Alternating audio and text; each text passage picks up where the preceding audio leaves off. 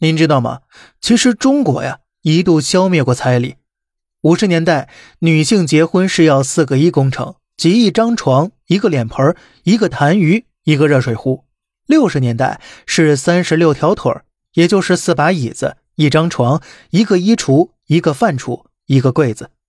七十年代呢，彩礼要求的是三转一响，即手表、自行车、缝纫机和收音机。八十年代则变成了新四大件：冰箱、洗衣机、电视机、录音机。可是这不还是彩礼吗？只不过是不是直接给钱的东西了。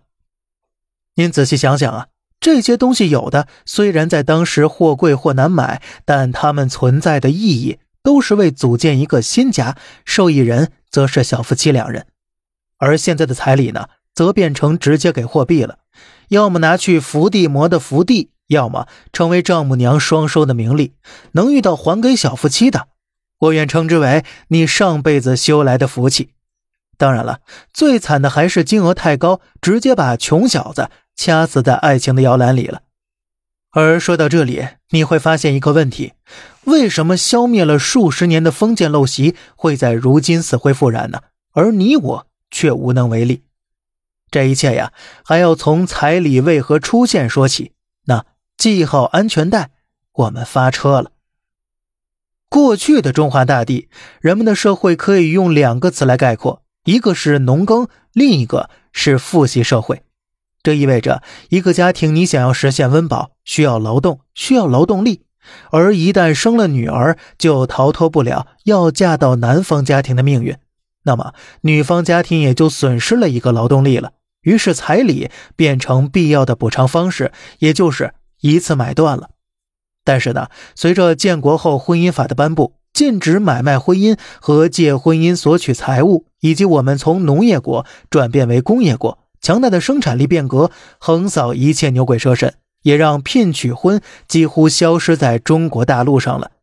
这便是咱们开头说的，只谈结婚要做什么准备，而非结婚要给多少钱的美好年代了。可是啊。平地一声雷，彩礼从九十年代开始变为了曾经的货币形式了，而且价格呀更是持续暴涨。这文艺复兴那怎么说来就来呢？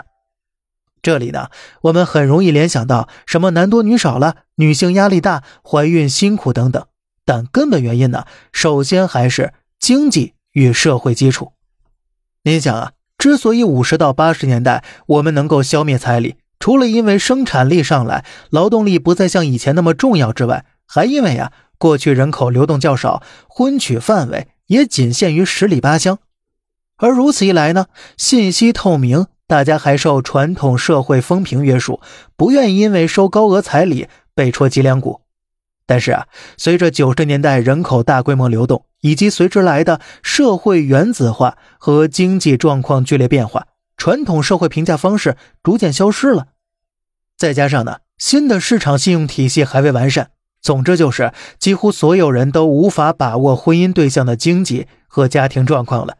不到领完证的那一天呢，你永远不知道对方是身价丰厚的富二代王思聪，还是背着一屁股债逃到外国的贾跃亭，是身家清白，还是连进三次局子，嫁给老赖。或者冒充富二代骗婚的新闻，那是屡见不鲜。于是，丈母娘们开始要求看得见的房子等实物作为婚姻保障了。彩礼呢，也从经济补偿变成验证女婿财力的必要手段。所以，这彩礼复活是中国社会发展太快，人们无法一下子适应传统社会转型到现代社会的一种特殊现象。但是，彩礼原地复活。有解决人们本想解决的男女信任问题吗？其实并没有吧，反而造成了劣币驱逐良币的婚姻环节。毕竟，那真正想结婚的大多数人是不会在乎彩礼的，但是少数骗钱骗婚的，那真是狗进茅坑，张嘴就造啊！三体人结个婚都会变成一体人了，美国总统来的都要过户白宫，但是。我们记住的到底是一万个那嫁给爱情的夫妻呢，还是一个对有钱人身家造成百分比真伤的呢？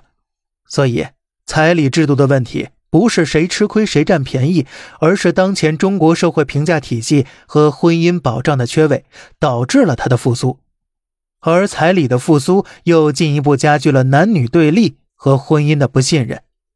男方看到的是婚骗横行，李嘉诚来了都要脱层皮；女方看到的是没有彩礼，我总不能甘心你的一张嘴吧。结果就是，过去十年，我国出婚人口从两千三百万跌破到一千二百万，造成一场没有赢家的双输局面。如果是信任问题，不妨双方多花些时间用心了解；如果是经济问题呢，家里能帮就帮，帮不了的让小两口自己去闯。我一直很认可那句话：彩礼的真正意义是两个家庭对一个新生家庭的扶持，而并非一个家庭。去给另一个家庭的扶贫。贼偷不走一个亿，但是彩礼可以。天拆不散有情人，但彩礼能行。真心希望啊，这种封建陋习能够尽快回到历史的博物馆里，我们所有人都能为爱结婚。最后呢，您是如何看待彩礼的问题的呢？好了，这里是小胖侃大山，每天早上七点与您分享一些这世上发生的事儿。观点来自网络，咱们下期再见，拜拜。